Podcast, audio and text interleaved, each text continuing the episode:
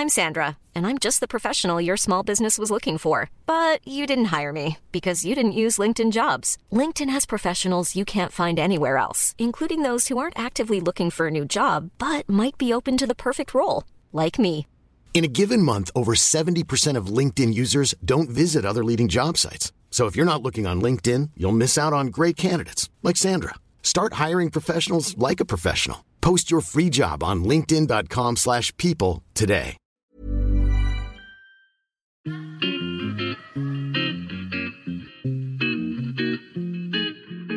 Salut les gars, je suis Anne-Laure Baratin et vous écoutez le podcast Genre de fille. Chaque semaine, je reçois une fille unique en son genre pour parler sans tabou de mission de vie, de galère, de déclic ou non, de féminin, de maternité ou pas, tout ça, tout ça. Par leur parcours, leur engagement et leur choix de vie, elles m'ont bluffé et j'ai à cœur de vous les faire découvrir. Je sais qu'elles vous inspireront. J'espère maintenant que leur parole vous permettra d'avancer, de choisir, de décider. Et maintenant, place à l'épisode du jour. Bonne écoute Cet épisode a été rendu possible grâce à Baratin, etc. Baratin, etc., c'est l'agence de création édito qui donne de la voix aux femmes et qui accompagne des entreprises engagées s'adressant à elles. Aujourd'hui, au micro de Genre de Fille et pour débuter 2022, je reçois Stéphanie Jiquel. Stéphanie est exploratrice, aventurière et sportive de l'extrême. Et avant ça, elle était avocate en fusion-acquisition. Oui, oui, tout est normal. Elle détient le record du plus grand raid à ski réalisé par une femme en Antarctique. En 2015, elle a parcouru plus de 2000 km en 74 jours en affrontant des conditions extrêmes, comme vous pouvez vous en douter.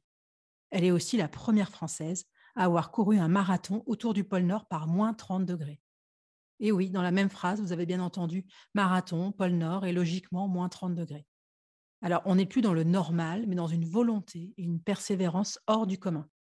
Alors, si vous manquez de motivation en ce moment, allez, on lâche cette boîte de marron glacé, j'ai dit on lâche, ou tout simplement, si vous voulez peler dans votre appart à cause du froid, tout en pestant contre le Covid et les fermetures de classe, écoutez Stéphanie. Bonjour Stéphanie, je suis ravie de te recevoir au micro de genre de fille. Comment vas-tu? Bonjour Anne-Laure, ça va très bien. Et toi? Eh ben écoute, ça va, merci. En tout cas, tu, c'est ce que je t'expliquais en introduction. Il y a une de mes sœurs qui est extrêmement fan de ton parcours et je pense que ça va être une des premières à écouter l'épisode. Je suis très contente que tu aies accepté euh, de répondre à nos questions. Alors la première, même si j'expliquais un peu euh, tous tes accomplissements dans l'introduction du podcast, est-ce que tu peux nous dire comment on passe d'avocate en fusion-acquisition à exploratrice? C'est un long cheminement. je suis effectivement aujourd'hui euh, sportive de l'extrême. Donc, je réalise des expéditions et puis je suis aussi sportive de haut niveau, membre de l'équipe de France en, en ultrafond. Et j'ai un parcours qui est assez, assez diversifié et peut-être différent de, de, celui d'autres sportifs de haut niveau ou, ou sportifs aventuriers, puisque j'ai évolué effectivement pendant une dizaine d'années en cabinet d'avocat en fusion-acquisition et, private equity. Ouais. J'ai eu ce rêve de voyager depuis toute petite. C'était quelque chose qui était très, très ancré en moi. Pourquoi? Parce je n'ai pas voyagé quand j'étais jeune et je crois que j'ai toujours été attirée par ce que je ne connaissais pas. Donc le voyage m'attirait et j'ai mis en œuvre au fur et à mesure de, ma vie tout ce qui me permettrait un jour d'atteindre mon rêve. Et donc la première étape pour moi, c'était les études, parce que je ne voyais pas d'autre moyen de voyager que de commencer par des études pour acquérir les clés qui me permettraient d'entreprendre et, d'inventer ma vie, et, notamment de, pouvoir voyager autour du monde. Et d'abord, la première étape, ça passait aussi par Paris. Euh, donc j'ai tout mis sur les études et j'ai découvert euh, l'existence d'écoles de commerce quand, euh, quand j'étais jeune, quand j'étais au collège. Là, je me suis dit, waouh, ça a l'air génial, ça va me permettre d'atteindre mon rêve, parce que les écoles de commerce semblaient être un parcours assez ouvert et un parcours qui, qui donne des clés. donc ça, ça m'a beaucoup plu. En plus, ces écoles, la plupart d'entre elles, en tout cas celles dont on parlait, étaient sur Paris. Donc pour moi, c'était aussi l'occasion d'aller sur Paris. Mais c'est c'est un projet qui me semblait fou quand j'étais au collège parce que ça me semblait tellement éloigné de mon point de départ que ça me semblait totalement inaccessible. Et finalement assez, assez fou et aussi fou que quelques années plus tard, ce projet de parcourir l'Antarctique ou bien ensuite de devenir sportif de haut niveau. Donc tout ce qui nous semble finalement éloigné de notre point de départ nous semble fou et au final, peu importe le point de départ, peu importe l'objectif, tout est vraiment relatif et, subjectif. Et, dans mon cas, faire une école de commerce, c'était vraiment un projet très ambitieux. Et puis, à force de, à force de travail, donc j'ai vraiment tout misé sur, sur les études. À force de travail, j'ai intégré une école de commerce. Puis ensuite, j'ai commencé à travailler dans le domaine du droit. Donc, j'ai fait des stages dans le domaine du droit. Puis, j'ai commencé à travailler dans ce domaine-là. tout d'abord pour rembourser mes prêts d'étudiants, pour financer mes premiers projets de voyage, puis ensuite d'expédition. Et puis aussi parce que ça me plaisait. En fait, je crois que ce qui m'a toujours, qui m'a toujours animée, ce qui, a, ce qui a fait que j'ai fait tel ou tel choix dans, dans ma vie, dans ma carrière, c'est que je suis très curieuse. Et, mmh, et, donc, quand je teste quelque chose qui me plaît beaucoup, j'ai envie d'aller au, bout, au bout des choses. Et quand j'ai testé le droit en stage, j'ai beaucoup, beaucoup aimé cette discipline et j'ai eu envie d'aller d'aller voir un petit peu plus près ce qu'était le droit, notamment le droit des affaires, parce que je, percevais bien que ça me permettrait de mieux comprendre le monde économique, donc ça m'offrirait encore plus de clés pour pouvoir entreprendre mes propres projets, mais ça me permettrait aussi bah, finalement de, découvrir un, certain, un certain monde, parce que le monde, c'est pas uniquement les voyages, c'est pas uniquement l'aspect géographique des choses, mais, mais c'est aussi ce que l'homme a construit et le monde économique en fait partie. Et donc pour moi, ça me permettait de finalement de commencer à m'aventurer. C'est une aventure comme une autre. c'est pourquoi je suis restée aussi, aussi longtemps dans, dans le domaine du droit en cabinet d'avocat d'affaires. Et puis quand j'ai atteint ce que je souhaitais atteindre, j'ai eu envie ensuite de, changement et puis d'aller explorer en particulier les régions polaires. Et, j'ai eu envie aussi de, pratiquer un peu plus le, sport jusqu'à le pratiquer à haut niveau. Et est-ce que tu as eu un déclic? Est-ce qu'il y a eu un moment, est-ce que tu te souviens du moment où tu t'es dit justement, allez, j'ai envie de parcourir l'Antarctique Ou est-ce que ça s'est fait progressivement ça s'est fait très progressivement. Alors, c'est vrai qu'il y a eu un jour où j'ai eu cette idée folle de parcourir l'Antarctique sur plus de 2000 km. Tu te souviens de ce moment-là quand même? Ah oui, ça, je m'en souviens très très bien. Je me souviens de ce moment où j'ai eu cette idée, cette envie. maintenant, j'avais déjà été en Antarctique. J'avais déjà été au Svalbard à plusieurs reprises. J'avais déjà été en Norvège. J'avais déjà eu un contact avec les régions polaires. Je ne me souviens pas précisément de ce qui a fait que j'ai eu très envie d'aller explorer les déserts polaires plus que les déserts chauds, même si j'avais déjà eu l'occasion en amont d'aller dans des déserts un peu plus chauds. Je crois que cette envie de, parcourir les déserts, elle s'est construite, elle est, vraiment apparue progressivement au fur et à mesure des voyages. Maintenant, je me souviens par contre très précisément du jour où j'ai eu cette envie euh, d'aller parcourir l'Antarctique et de réaliser euh, cette expédition de 2045 km. Ça, pour le coup, euh, c'est arrivé un jour et, cette idée ensuite ne m'a plus jamais quittée. Par contre, je crois bien que hum, cette envie de hum, parcourir les déserts polaires, cette envie d'être au plus près de la nature, cette envie de voyager, c'est quelque chose qui s'est construit très progressivement, qui a commencé dans l'enfance et qui ensuite est devenu de plus en plus on va dire, de plus en plus fort quand j'ai commencé à, faire des road trips, puis ensuite à, parcourir les, déserts à pied quand j'étais en école de commerce. On, va expliquer un peu aux, auditrices et aux auditeurs ce que c'est de, parcourir l'Antarctique sans voile de traction, parce qu'en fait, c'est quelque chose qui, il me semble, n'avait jamais été fait. Le fait de, parcourir ce continent sans voile de traction. Ça avait déjà été fait, mais sur des distances plus courtes. D'accord. C'est la première fois que euh, on se lançait sur euh, plus de 2000 km à ski sans voile de traction. Aucune femme n'avait euh, réalisé une expédition aussi longue avec ce moyen de progression. Et c'est ça qui était assez fou, c'est que au début, quand j'ai eu l'idée, je, pensais parcourir une distance plus courte. Et puis, des, problématiques de financement m'ont amené à construire un projet d'expédition sur plus de 2000 km. Et toutes les, bases logistiques qui se trouvent en Antarctique, qui sont support d'expédition, trouvaient le projet complètement fou. Et, on me disait que c'était absolument impossible, puisqu'on a un délai limité pour, pour parcourir ces régions polaires. Et le délai, il est, il est limité principalement en raison des, du transport. Hein, il faut rendre sur, sur le continent antarctique, pouvoir en sortir. Et en dehors de l'été austral, il n'y a plus de, liaison avec l'Antarctique, de liaison régulière. Donc c'était une, une, contrainte de temps qui était quand même très forte et qui fait que les, expéditions longues, et là c'est une expédition très longue, plus de 2000 km à pied sans voile de traction, c'est long parce qu'on progresse à 2,5-3 km/h. Donc on peut parcourir grand maximum 40-50 km par jour. En général, on est plutôt aux alentours de 25 ou 30 km par jour parce que on est confronté à des vagues de glace, à des crevasses, à du brouillard blanc qui empêche toute visibilité et donc qui ne permet pas une progression rapide. Donc 2000 km, c'est vraiment beaucoup. Et donc c'est pourquoi la plupart des explorateurs utilisent une voile de traction de manière à pouvoir parcourir 100, 150, 200 km par jour et être moins contraint par cette question de temps et de transport, pouvoir rejoindre l'Antarctique et, en sortir. Parce qu'en fait, quand tu parles des problèmes de financement, c'est qu'en gros, quand tu dis à des potentiels sponsors, moi je vais traverser l'Antarctique sans voile de traction, en gros, ils te disent non, c'est pas possible.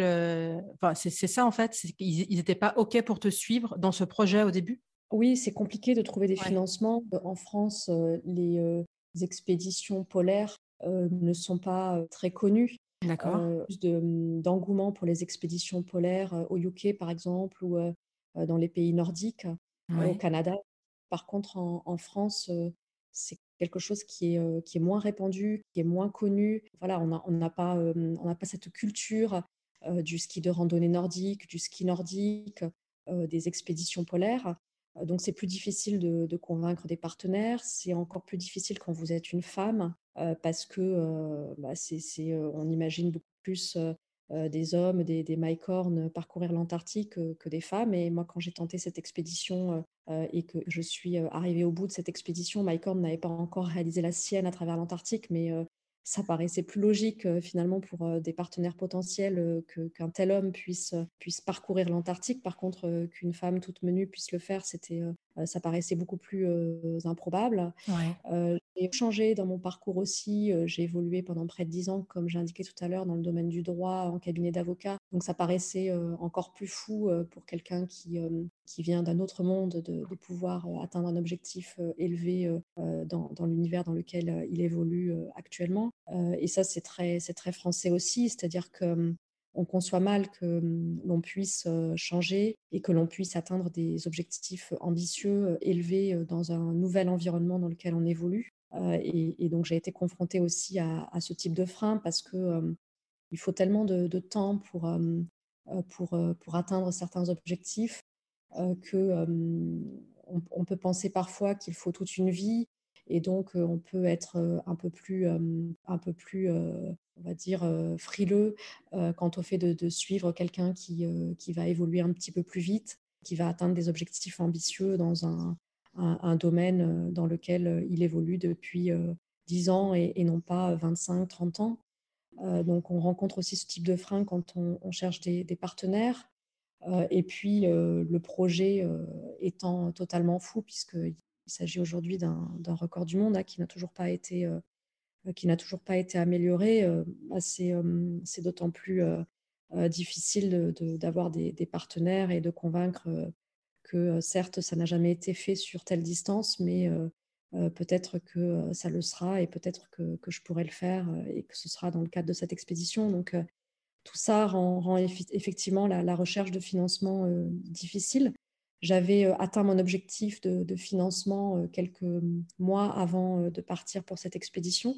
Puis un partenaire m'a lâché euh, à quelques semaines du départ. Oh là là, mais pour euh, quelle raison? Pour quelle raison?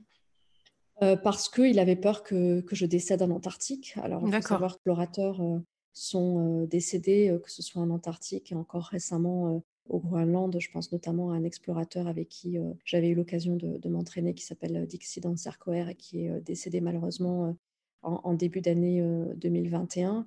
Euh, en Antarctique aussi, euh, des, expéditions euh, engagées qui n'ont pas pu arriver à leur terme et, et, certains protagonistes ont, laissé leur vie dans, ces expéditions et, encore récemment et, même après mon retour, il y a eu des, décès en Antarctique.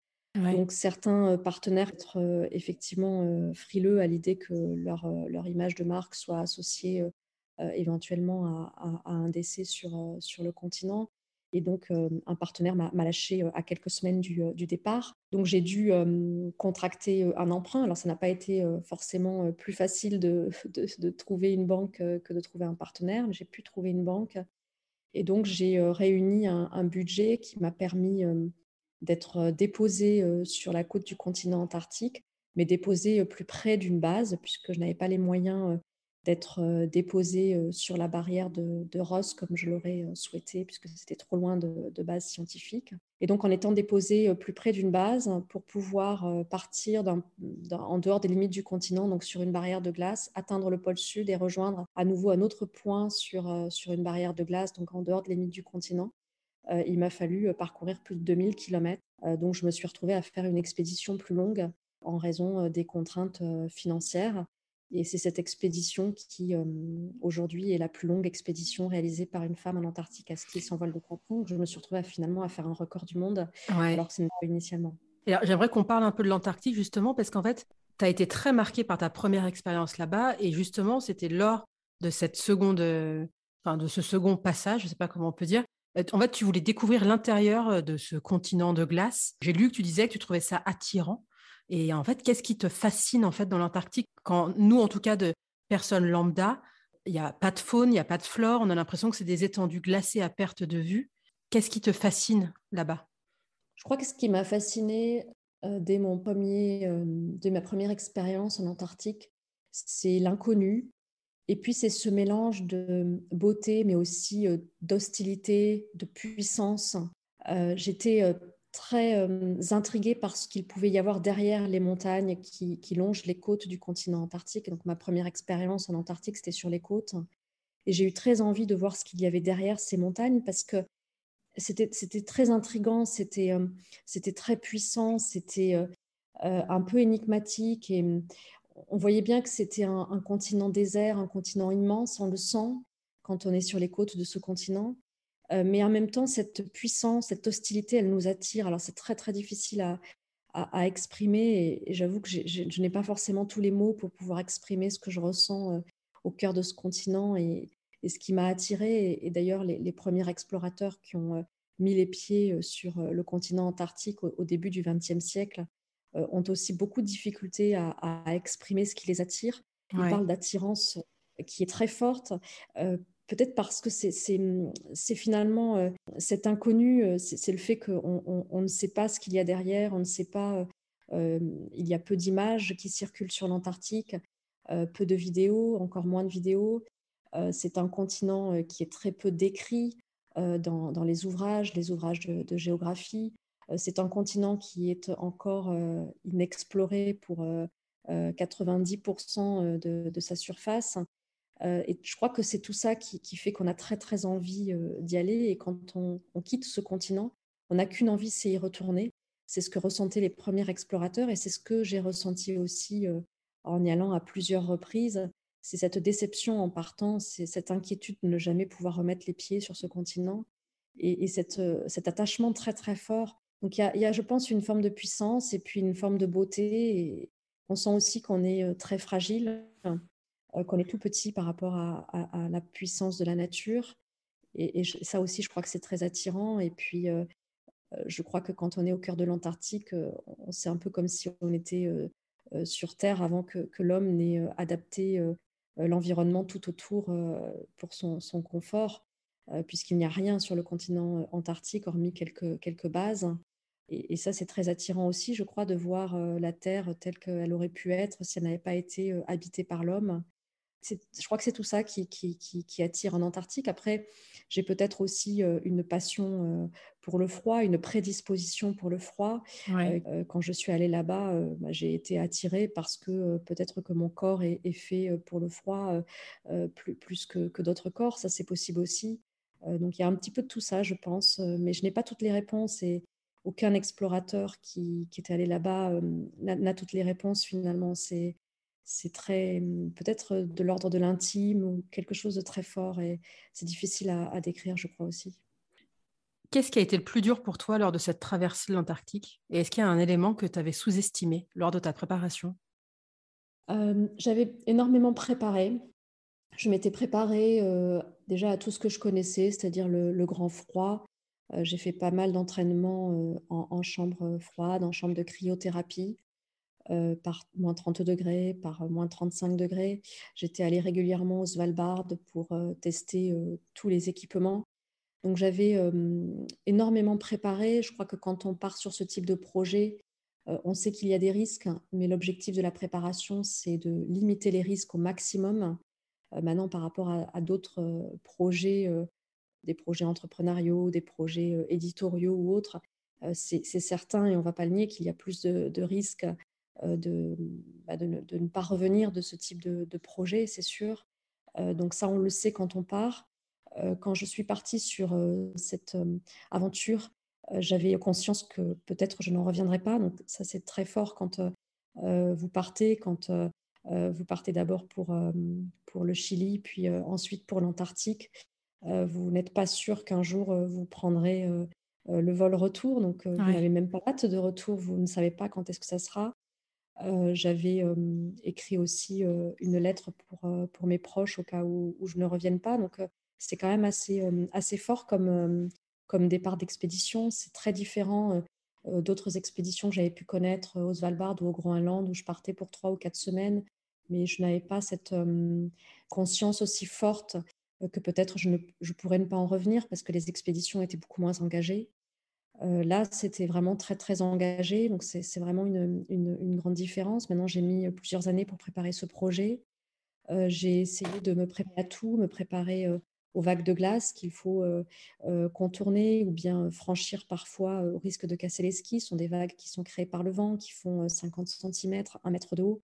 Je m'étais préparée donc au froid naturellement. Je m'étais préparée à tracter une charge lourde qui pèse plus que, mon poids de corps. Je m'étais préparée aussi à, affronter 8 heures, 10 heures, 12 heures, jusqu'à 16 heures de marche par jour, donc par des entraînements très, très spécifiques. Euh, beaucoup d'endurance, euh, beaucoup de ski de randonnée, beaucoup de ski de fond. Euh, maintenant, c'est une expédition qui dure près de trois mois, qui, se réalise dans des conditions extrêmes. Il y a des choses que vous ne pouvez pas préparer.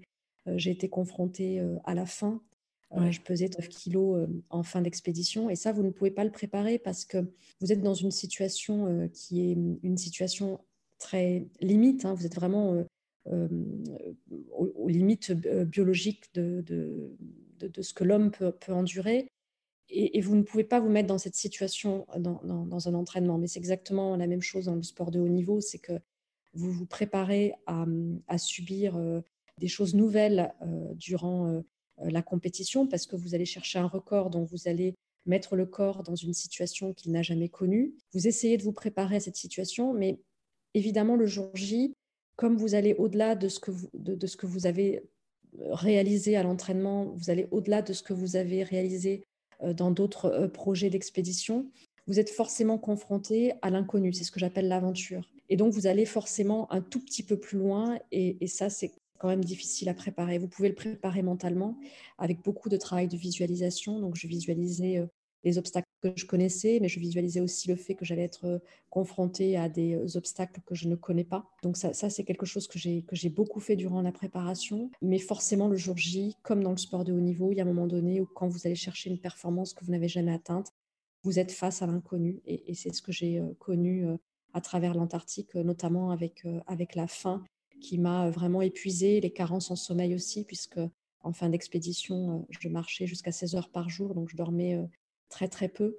J'aurais du mal à dire si les carences en sommeil sont, sont beaucoup plus nuisibles que, les carences alimentaires. C'est à peu près du même ordre. Hein. C'est très très les, conséquences sont, sont plutôt néfastes pour, pour le corps humain et donc ça a un impact aussi sur le mental, sur notre capacité à, à, réfléchir à la stratégie de course. Tu avais des hallucinations aussi, il me semble, non?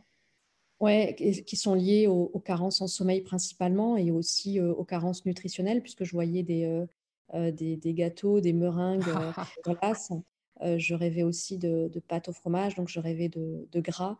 Et ça, ça arrive à, tous les explorateurs. Je me souviens de, Jean-Louis Etienne qui rêvait de, plaques de beurre parce qu'on est carencé, on est carencé en sommeil et on est extrêmement fatigué, épuisé, et puis carencé aussi en, en, en aliments. Donc, on, rêve de ces aliments et, même si on est carencé en sommeil, on se réveille la nuit parce qu'on a faim.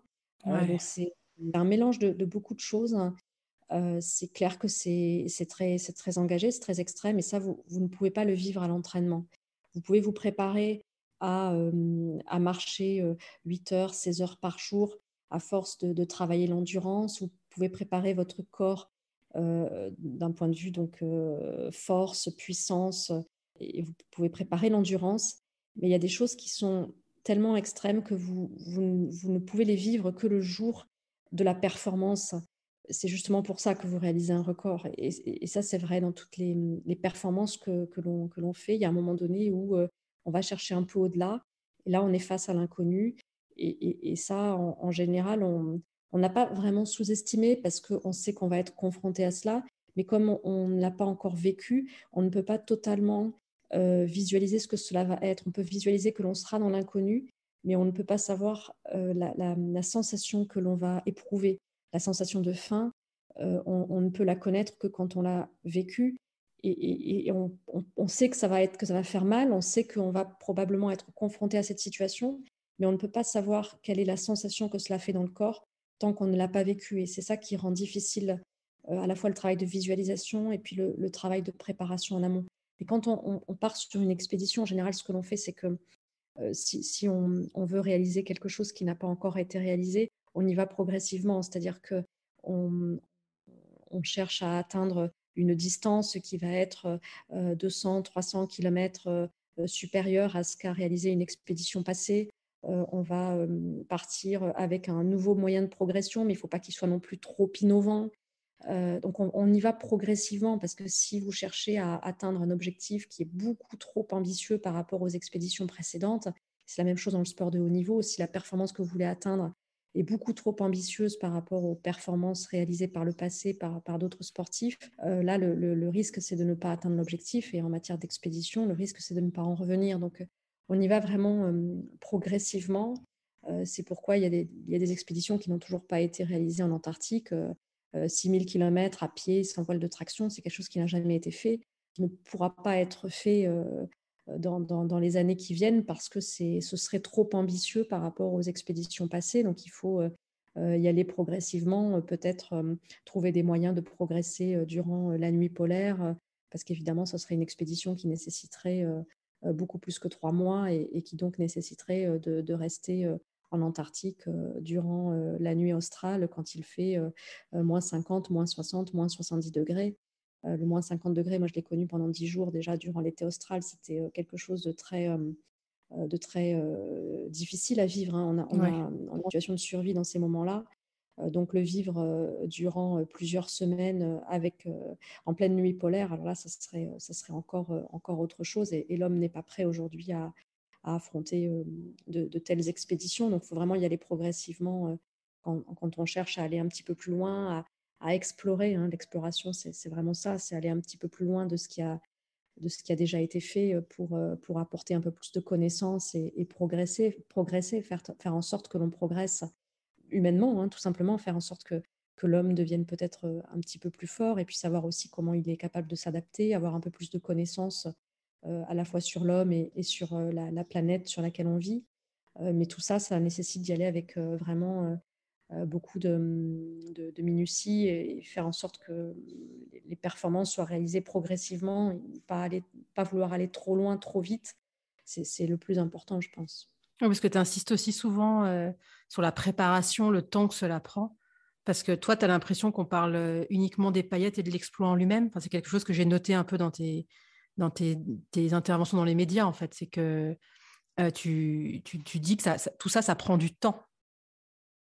Oui, c'est quelque chose vraiment qui me tient à cœur de, parler de cela, le fait qu'il faut beaucoup, beaucoup de temps. Je suis souvent en relation avec, avec des entrepreneurs. je suis marraine d'un réseau qui s'appelle Femmes des territoires, un réseau d'entrepreneurs et de porteuses de projets. J'interviens régulièrement dans, des forums tels que les salons des entrepreneurs, tels que l'Institut du mentorat entrepreneurial, l'événement organisé aussi par, BPI tous les ans au mois ce sont des rencontres que, j'affectionne tout particulièrement enfin, le point commun entre, entre les entrepreneurs et puis ce que l'on peut vivre en tant que sportif de haut niveau ou, explorateur, c'est ce rapport au temps. C'est que bien souvent, on, ne voit que les réalisations. et c'est vrai des entrepreneurs, on voit les entreprises qui sont successful et, puis les, les, entrepreneurs qui ont, qui ont réussi. Mais ce qu'on oublie bien trop souvent, c'est qu'il y a tout un chemin avant d'atteindre ces performances. Euh, on dit souvent euh, qu'il faut 10 ans pour euh, devenir champion du jour au lendemain, et j'aime beaucoup cette formule parce que c'est vrai, parce qu'il faut beaucoup de temps, parce que on ne peut pas atteindre une performance du jour au lendemain. Et, bien souvent, quand on voit les réalisations, que ce soit sur les réseaux sociaux, dans, les médias, on a cette impression que un tel ou un tel a pu réussir du jour au lendemain. Et, je trouve que cette impression qui est donnée, elle est, néfaste parce que elle peut, freiner d'autres ambitions. Elle peut donner l'impression que si on ne parvient pas à atteindre son objectif du jour au lendemain, c'est qu'on n'est pas fait pour ce projet, alors que en réalité, toute personne a mis beaucoup de temps pour, atteindre l'objectif et que si on met soi-même beaucoup de temps, ben, en réalité, c'est tout à fait normal. Je rencontre parfois certains entrepreneurs qui ont l'impression de ne pas réussir parce qu'ils n'ont pas réussi tout de suite, alors que c'est tout à fait normal et finalement, les personnes les autres entrepreneurs euh, qui, vont les inspirer, qui, vont euh, prendre comme modèle, ils ont mis aussi beaucoup de temps pour, euh, pour atteindre leur, objectif et, réussir. Donc je crois que la question du temps, c'est quelque chose qu'il faut, qu'il faut accepter. D'ailleurs, je, pense que c'est des, un des principaux facteurs de réussite, accepter ce temps long. Je crois que si je n'avais pas accepté que cela prend plusieurs années avant de monter une expédition, si je n'avais pas accepté, si je n'acceptais pas aujourd'hui qu'il faut plusieurs années euh, pour réaliser des records dans le sport de haut niveau, j'ai certains objectifs euh, euh, à moyen terme, mais je sais qu'il va me falloir encore plusieurs années pour les atteindre. Je crois que si je n'avais pas cette acceptation du temps long, cette forme de patience, je crois qu'il y a beaucoup d'objectifs que je n'aurais jamais atteints. Vraiment, j'insiste sur cette notion de temps long. On le voit trop peu, on voit trop peu les moments de doute, on voit trop peu euh, euh, ces, moments parfois de galère, ces moments de, travail, ces années où euh, bah, on ne prend pas de vacances parce qu'on est à fond sur son projet, ces moments où on, y croit et puis ces moments où on n'y croit plus, ces moments aussi d'isolement parce que bah, quand on travaille à fond sur un projet, parfois on, voit moins ses proches, on, a tendance à ne plus, à ne plus dormir, à travailler euh, jour et nuit sur, euh, sur, ces, sur ces missions. Et tout cela, c'est ce qu'on ne voit pas. Souvent, euh, tendance à vouloir raccourcir les choses et, voir un point de départ et puis un, et puis un point d'arrivée sans voir ce qu'il y a entre les deux. mais entre une avocate qui travaille en cabinet 10, 12, 15 heures par jour et euh, une exploratrice qui euh, parcourt plus de 2000 km à travers l'Antarctique. Il y a un très long chemin. Euh, il y a beaucoup de moments de doute, il y a beaucoup de remises en question, il y a énormément de travail. Et ça, on, ne le voit pas. Et, je trouve que, je trouve que c'est dommage parce que c'est un premier frein que l'on se met à soi-même quand on a l'impression qu'on ne réussit pas ou qu'on n'est pas fait pour telle ou telle mission parce qu'on n'a pas réussi du premier coup. Euh, bah, c'est un frein euh, que, que l'on se met euh, soi-même, on s'auto-censure. Alors que si on acceptait que ça prenne du temps, ben, on serait en meilleure disposition pour pouvoir un jour atteindre son objectif. Je crois que ça va de pair aussi avec cette impression parfois que c'est plus facile pour les autres, qu'il il faut à tout prix avoir tel ou tel point de départ pour atteindre tel objectif. J'ai souvent à cœur de dire que non, euh, il n'est pas euh, nécessaire euh, d'être, d'avoir grandi dans un univers de sportif aventurier pour un jour devenir sportif aventurier soi-même. Il n'est pas nécessaire d'avoir grandi en montagne pour ensuite aller arpenter les déserts polaires ou, les sommets. C'est avant tout une question d'envie. Et je crois même que quand le point de départ est très éloigné, c'est une chance parce que hum, on remet tout à plat, on remet tout en cause, on pose les bonnes questions rien ne va de soi, euh, rien n'est évident, euh, on questionne la norme. Et donc, on est peut-être même plus à même, à, quelque part, à, poser les bonnes questions, à se préparer, à, limiter les risques, parce qu'on part du principe, quand on démarre l'aventure, qu'on ne sait rien, qu'on a tout à apprendre.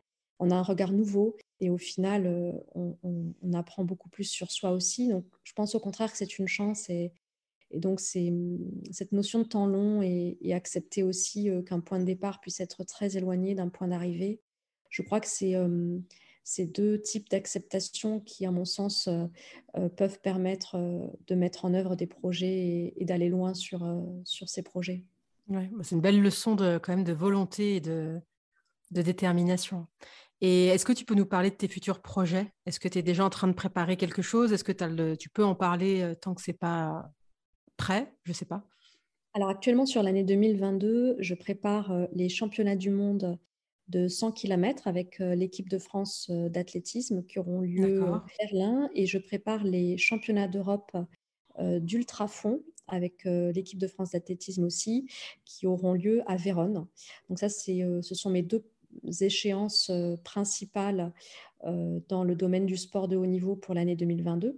Il faut savoir que hum, il n'est pas possible de concilier des échéances dans le sport de haut niveau et des échéances dans le sport aventure sur la même année parce que hum, ce sont deux activités qui sont quand même très différentes et qui demandent des préparations totalement différentes.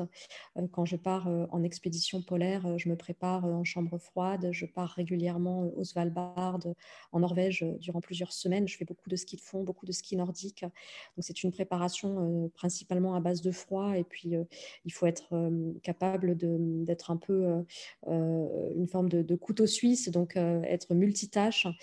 Dans le sport de, haut niveau, on prépare une fonction, c'est-à-dire qu'on prépare son corps pour performer pour une discipline en particulier. Donc c'est beaucoup plus spécifique. Et puis, quand on rentre d'expédition et qu'on est extrêmement affaibli, il n'est pas possible d'atteindre un pic de forme dans les semaines euh, qui suivent pour euh, réaliser sa meilleure performance dans le sport de haut niveau. Donc, ce sont quand même deux activités qui, sont, qui ne sont pas conciliables sur la même saison. D'accord. J'ai un parcours qui est atypique là aussi, dans le sens où, enfin, plus généralement, ce sont les sportifs de haut niveau qui ensuite se lancent dans le sport aventure à la fin de leur carrière. Pour ma part, j'ai commencé par le sport aventure et j'évolue progressivement vers le sport de haut niveau. Je suis encore vraiment au début de l'aventure dans, cette euh, activité-là. Euh, j'ai beaucoup d'objectifs qui, euh, qui, me font vibrer, beaucoup de, records qui me font vibrer, des, objectifs de médailles aussi avec l'équipe de France. Et donc, c'est atypique aussi d'avoir fait les choses dans ce sens-là. je ne renonce absolument pas aux expéditions. J'ai beaucoup d'expéditions qui sont dans ma tête, mais que je pourrais mettre en œuvre quand j'aurai atteint certains objectifs dans, le sport de haut niveau. Donc, il est encore un peu prématuré pour, euh, pour évoquer ces, projets d'expédition qui, euh, à mon sens, euh, verront le jour dans, dans deux, trois ans, je pense. D'accord. Et alors, on n'a pas tellement parlé de ton féminisme, même si tu nous as dit que tu étais. tu as parlé d'une. Je ne sais pas si c'est une association, mais c'est un groupe d'entrepreneurs. Marie-Éloi a, a, fondé une entreprise Bouge ta boîte.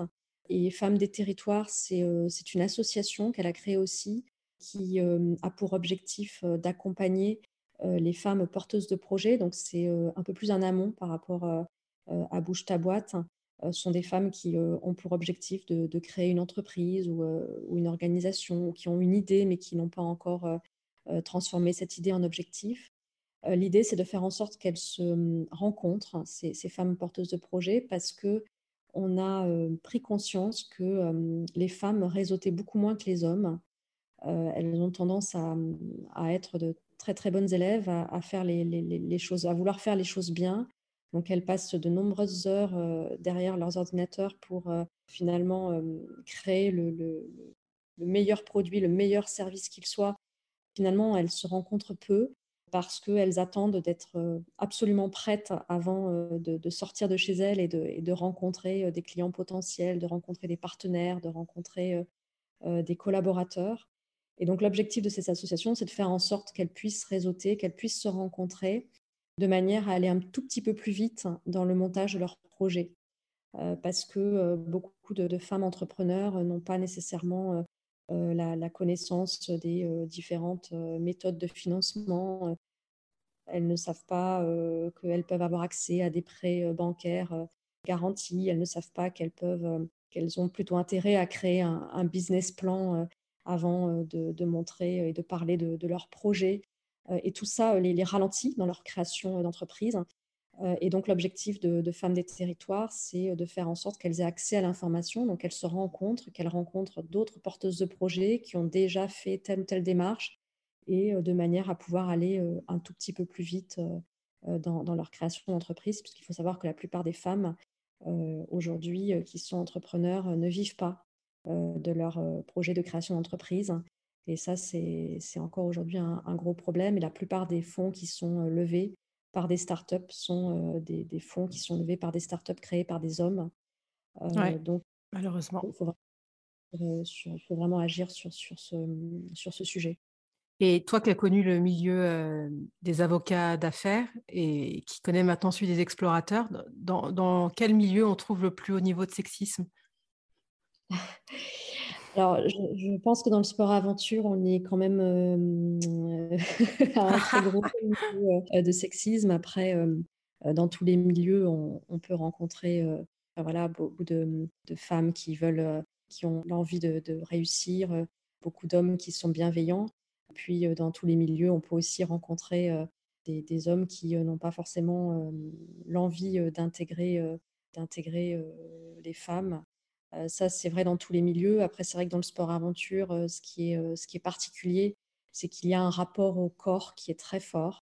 on a tendance à vouloir gonfler d'ailleurs les chiffres, parler de, traîneaux qui pèsent 100, 150 kilos, alors que dans un traîneau, on n'a que le, strict nécessaire et il faut compter 1,2 kg de nourriture par jour par personne. Donc les traîneaux font en général 60, 80, 90 kg, mais ils n'atteignent en général pas les 150 kg.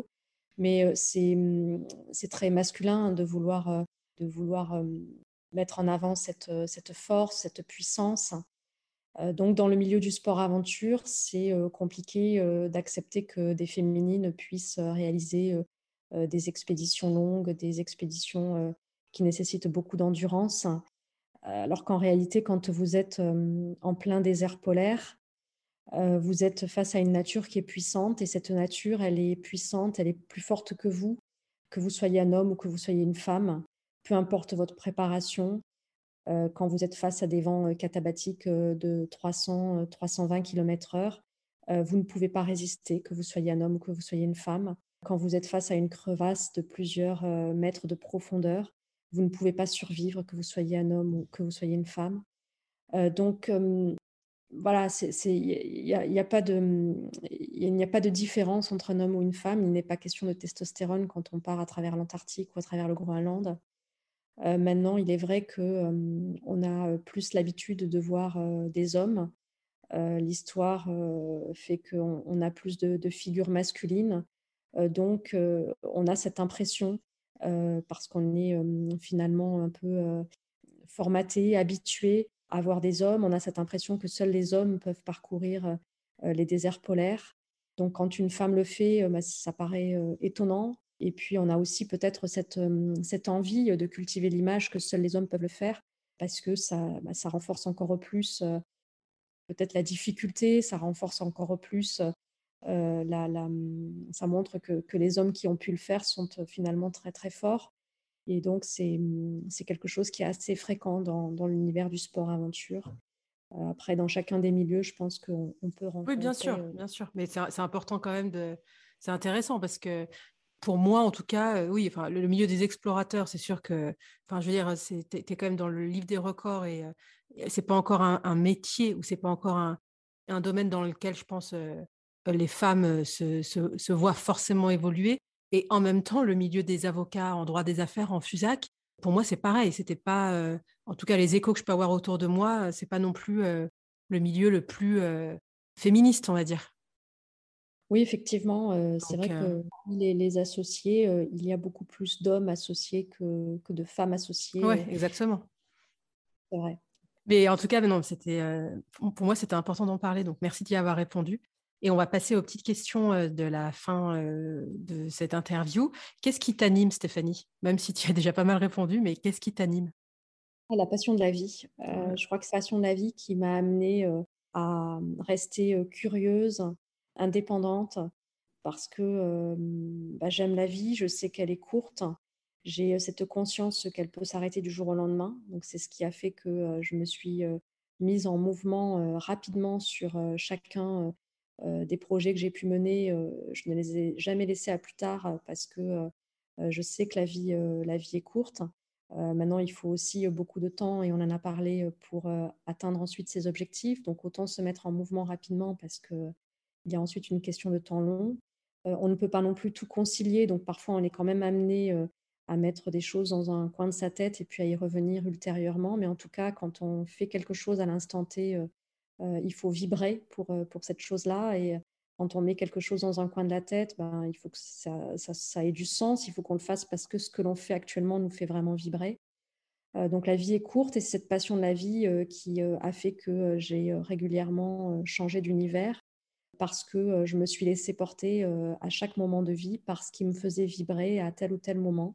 Et j'ai voulu à chaque fois aller au bout des choses. Et quand j'ai atteint ce que je souhaitais atteindre, quand j'ai atteint une meilleure connaissance de moi, une meilleure connaissance de l'environnement dans lequel j'évolue, j'ai parfois cette envie d'aller ailleurs pour embrasser le monde, pour le connaître dans, dans, sa plus grande diversité, même si j'ai bien conscience que je ne pourrai pas tout connaître avant la fin de ma vie, ça c'est évident. mais j'ai envie de connaître le maximum de choses donc c'est cette passion de la vie qui, qui, qui, dépasse tout en fait, hein, plus, que, plus que les rêves et plus, plus, que, plus que le sport, c'est elle qui me guide au quotidien. Qu'est-ce qui te met en colère ou peut t'agacer? Alors j'essaye avec le temps d'être d'être sereine. J'avoue que j'ai souvent été agacée plus, jeune, en colère aussi. J'essaye aujourd'hui d'avoir un peu plus de, sérénité, mais euh, il y a des sujets euh, qui, euh, évidemment, sur lesquels je, suis un peu plus attentionnée. Je pense notamment à l'écologie, au développement durable, le, fait qu'aujourd'hui, on on n'interroge plus ce que l'on voit depuis toujours. C'est-à-dire qu'on on est né, on a vu des choses autour de nous et on ne les interroge plus parce que notre regard s'y est habitué. Je crois que mmh, parfois, il faut prendre du recul par rapport à ce que l'on voit. Alors, c'est vrai que quand on part en expédition, ça facilite les choses parce qu'on est loin de l'agitation du monde pendant quelques semaines, quelques mois. Et donc, quand on rentre, on interroge tout ce que l'on voit. On voit le monde différemment. Euh, donc, pour moi, tout ce que je vois tous les jours est euh, étonnant, surprenant, toujours, tout le temps. Tout ce que je vois écrit, tout ce que je vois euh, dans, les médias, tout ce que je vois autour de moi quand je sors dans la rue, j'interroge tout. Et je trouve dommage que parfois on, perde cette, remise en cause, cette indépendance d'esprit. Donc voilà, c'est un sujet qui, peut parfois m'agacer un tout petit peu, même si j'essaye d'être moins agacée, plus sereine et de comprendre aussi pourquoi les, choses sont, sont, ainsi.